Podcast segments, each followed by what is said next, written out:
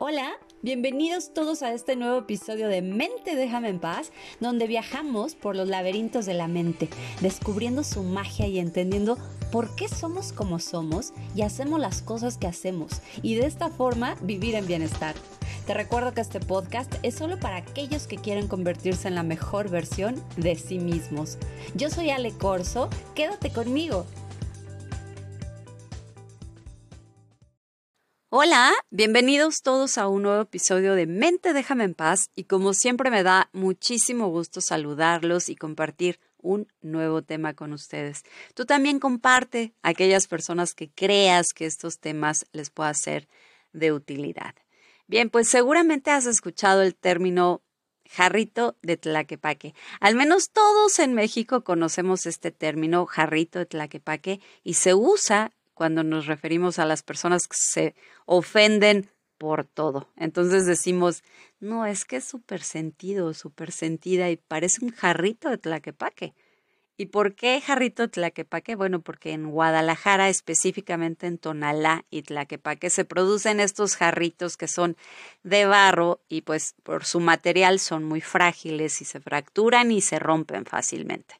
Pero realmente la forma correcta de decirlo sería personas emocionalmente frágiles. Por lo tanto, pues propensas a tomarse todo de manera personal y sentirse heridas u ofendidas fácilmente. ¿Conoces a alguien así? Muy probablemente. Y resulta que pues a veces es un tanto incómodo tratar con personas así, ¿cierto? Porque lo que menos quieres es que se sientan mal. Entonces, si son cercanas a ti, vives haciendo un esfuerzo por pensar las palabras correctas o hacer lo que, sería, lo que sería pues correcto para ellos y que no se sientan ofendidos. Bueno, pues veamos cuáles son algunas razones detrás de esta fragilidad emocional, es decir, de estos jarritos que a veces hay que tratar con pincitas para que no se rompan. Pues como lo mencioné anteriormente, tratar con personas, y las voy a llamar así, jarrito, es decir, pues frágiles, es difícil y es cansado, porque nunca sabes en qué momento van a sentirse y además por algo que jamás nos hubiera pasado por la cabeza que pudiera molestarles, porque a veces se sienten por cosas que realmente no merecen la pena, como una broma o un comentario o una palabra, un gesto o una acción, y se sienten y decimos, ay, bueno, pero ¿qué le pasa si no es para tanto, no? Pero lo curioso es que ellos sí lo hacen, pero no lo ven. Es decir, pensemos en que, no sé, quedaste de verte con una persona jarrito y en el camino te encontraste a una persona a quien no veías hace mucho tiempo y te dio muchísimo gusto ver, entonces pues queriéndote poner un poco al día con esa persona, se te fue el tiempo y llegaste tarde a tu cita con tu persona jarrito.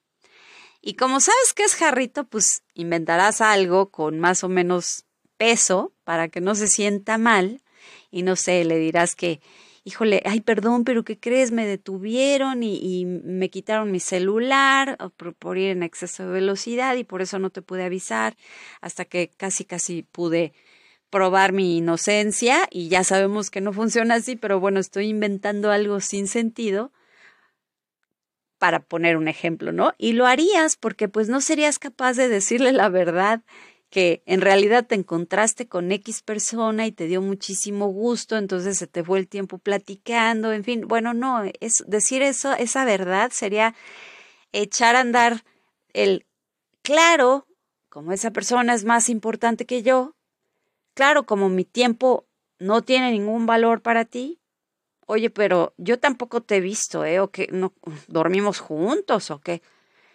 Y el semblante le va a cambiar y ya el tiempo que iban a pasar juntos o juntas, pues va a ser incómodo porque la persona jarrito estará con cara larga, con respuestas como sí, no, o sea, escuetas.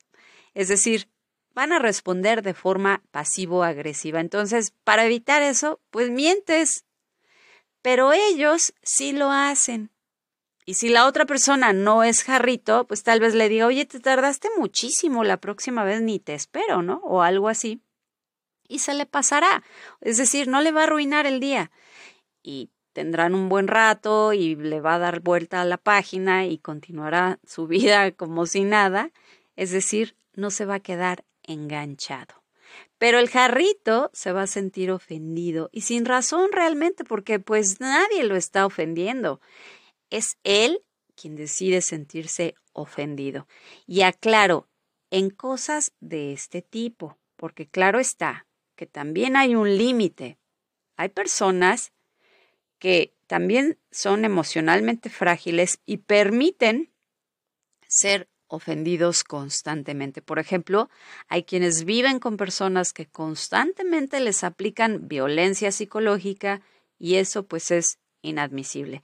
Pero entre la violencia psicológica y una opinión o una broma o un comentario o una actitud que no nos gusta, pues hay una enorme diferencia. Ahora bien, efectivamente algunas veces sí estamos lidiando con alguien que es extremadamente sensible y frágil emocionalmente, que no es precisamente una persona paz, Acuérdense que hay un episodio de personas paz, altamente sensibles, no.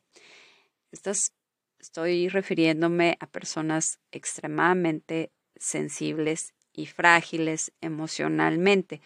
Pero muchas otras, pues solo son personas que tienen el bonito hábito de sentirse ofendidos por todo, es decir, personas jarrito.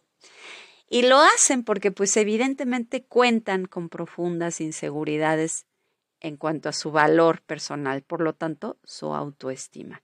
Y esto los hace mucho más sensibles a las críticas o a cualquier otra cosa que perciban como un rechazo. Por ejemplo, pues llegar tarde o no contestarles una llamada o no llamarles en algún tiempo, dejarles un mensaje en visto, o hacer un comentario directo y que lo tomen como ofensa sin serlo, entonces vemos que no cuentan con habilidades de afrontamiento para lidiar con este tipo de cosas. Entonces, en lugar de manejar sus sentimientos, pues pueden reaccionar así, ofendidos o lastimados según sea el caso. Y es que distorsionan muchas veces lo sucedido, porque realmente la gente pues no va por la vida viendo de qué forma fastidiar al otro, a menos que sea un sociópata. Pero no es que despiertes y pienses, ay, hoy voy a llamar a mi tía, a mi tía Jarrito, para decirle algo que la ofenda porque ya sé que todo la ofende. Entonces, con ganas de molestar, lo voy a hacer. No, no es así. Tal vez sí necesitas llamarla para decirle que organizaste, no sé, una comida ese día y que pues se te pasó avisarle con anticipación, pero que por supuesto está invitada y seguro se va a sentir, porque se lo acabas de decir, pero no porque hayas tenido una intención hostil. Pero la tía Jarrito, con una percepción distorsionada, pues no va a pensar que el hecho de que tú invites a personas a última hora le resta importancia en tu vida. Simplemente es que así funcionas y ya. Entonces, está muy claro que tienen un sentimiento de inferioridad cuando la autoestima pues no es sólida y es posible que alguien llegue a sentirse ofendido por todo. Entonces, es como si sintiera que los demás quisieran recordarle constantemente que es inferior. A ver, hoy la voy a molestar todo el día para recordarle que es inferior. No, no, no pero en realidad es justamente su complejo el que lo lleva a sentirse de esa forma. Aunque, aunque también en algunos casos las personas pueden utilizar su fragilidad emocional exagerada como una bonita estrategia para salirse con la suya o manipular situaciones. Y ya sabemos eso cómo se llama. Exacto. Victimización.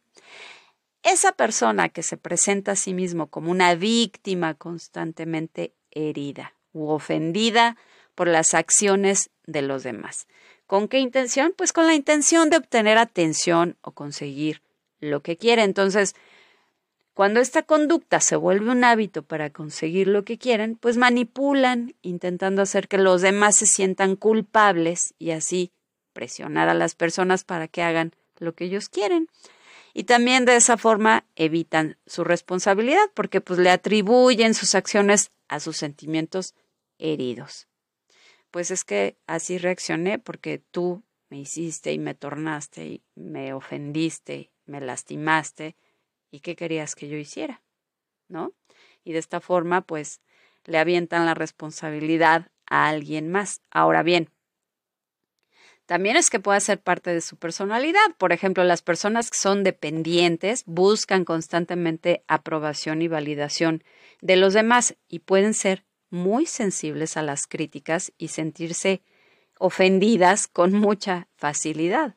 O los histriónicos que también buscan constantemente atención, estas personas que son muy ruidosas, que hablan muy fuerte, que mm, eh, corporalmente son ruidosas, es decir, mueven mucho las manos, este, siempre están haciendo ruidos para como llamar la atención y que la gente les pregunte cosas, em, en fin, son muy propensos a dramatizar sus emociones y se sienten heridos u ofendidos cuando ya no son el centro de atención, cuando ya nadie los pela, se sienten ofendidos. O qué tal los narcisistas, aunque se presentan como muy seguros y autosuficientes, pues realmente pueden ser muy sensibles a la crítica o a la falta de admiración, porque de eso se alimentan y además creen que se la merecen. También pues pueden ser personas, no sé, con personalidades evitativas o con un trastorno de ansiedad social, que estas personas son pues extremadamente sensibles al rechazo o al juicio de los demás, entonces es muy fácil que se sientan también ofendidos o heridos por la percepción, que ya dijimos, distorsionada, de que otros los ven de manera negativa. Y pues la verdad es que no es así, o sea, cada quien está en sus asuntos, ¿no? Bien, pues mientras crecemos todos experimentamos diferentes, distintas y diversas inseguridades. Y hay partes dentro de nosotros que siguen siendo particularmente sensibles a la crítica.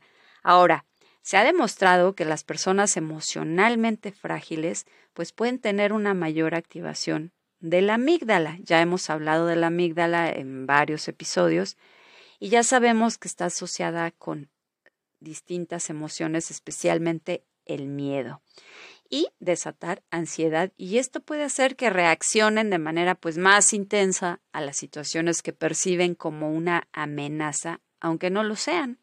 Ahora, ¿es necesariamente algo biológico? No, claro que no. Ser jarrito tlaquepaque puede ser aprendido por la influencia del entorno familiar. Hay familias enteras que son como jarritos y además lo dicen, ¿eh? Ay, no, es que en mi casa todos somos como jarritos.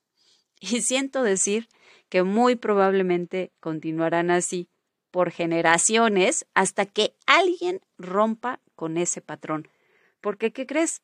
Los niños tienden a imitar el comportamiento de sus padres y si crecen viendo un entorno donde los adultos muestran sensibilidad y reaccionan a situaciones menores como, ay no, nos invitaron a la boda a última hora, no vamos pues las posibilidades de que adopten este patrón son muy altas.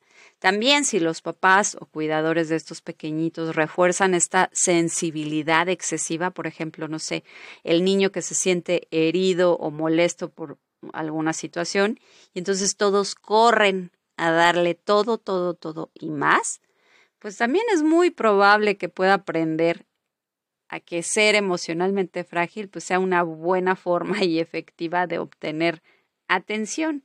Y aunque pareciera inofensiva esta conducta, pues en realidad se le están restando a estos niños habilidades de afrontamiento emocional y lejos de hacer niños resilientes, hacemos niños reactivos ante situaciones estresantes. ¿Y qué crees? Toda su vida se van a topar con situaciones estresantes que si no tienen las herramientas y las habilidades correctas para afrontarlos, pues la van a pasar muy, pero muy mal. Ahora, ¿qué hago si la persona jarrito vive en mi casa y es nada más y nada menos que la persona que más amo, pero me tiene agotado o agotada porque ya no sé ni qué decirle ni cómo tratarle y es exhaustivo. Pues ya saben que la empatía es sí o sí necesaria siempre porque pues hay que ponerse muy seguido en el lugar del otro para poder comunicarse de una forma más efectiva. Es decir, evitar comentarios que puedan herir a esa persona, comunicarte clara y directamente sin sarcasmo, porque a veces somos muy sarcásticos, y sin comentarios provocativos. Y sí, resulta agotador ir siempre con pies de plomo para que no se ofenda. Sí, lo sé, pero si la cosa es insufrible, tienes que poner límites, aunque en realidad no tendrías que esperar a que las cosas lleguen a ser agotadoras e insufribles. De ya, invítale a ver sus propias reacciones y a reflexionar por qué se siente ofendido o ofendida con tanta facilidad. Ay, no, porque si le digo se va a ofender. No, evidentemente tendrás que buscar la forma de ser sutil y buscar el momento correcto, porque estoy segura que esa persona tampoco está cómoda con, esas, eh, con esos comportamientos y esas actitudes, porque en el fondo, pues, tiene dolor. Es importante saber que en la medida que la persona trabaje el ser autoconsciente y desarrollando habilidades de afrontamiento pues más saludables, podrá cambiar sus patrones de respuesta emocional. Bien, pues si tú eres una persona jarrito, considera hacer ejercicios de autoobservación y cuestiónate. ¿Por qué te sientes ofendido? ¿De qué forma más clara podrías pedir lo que necesitas realmente sin manipular haciendo sentir mal al otro? Pedir lo que necesitas siempre puede tener dos respuestas, ya sabemos. Si lo que tratas de evitar es la respuesta negativa, pues entonces ahonda en por qué no puedes reconocer o aceptar un no como respuesta. Eso es hacerse responsable de uno mismo. Y el hacerte responsable de lo que piensas, dices y haces es un gran paso hacia tu bienestar mental y tu crecimiento personal. Muchas gracias por escuchar este podcast. Te recuerdo mi página es www.alecorso Bienestar Emocional en Instagram y Facebook Alecorso Bienestar Emocional y no olvides compartir a aquellos que buscan crecer, evolucionar y convertirse en la mejor versión de sí mismos y de esta forma vivir en bienestar. Yo soy Ale Corso y esto fue Mente déjame en paz, el arte de vivir con la mente en paz. Hasta la próxima.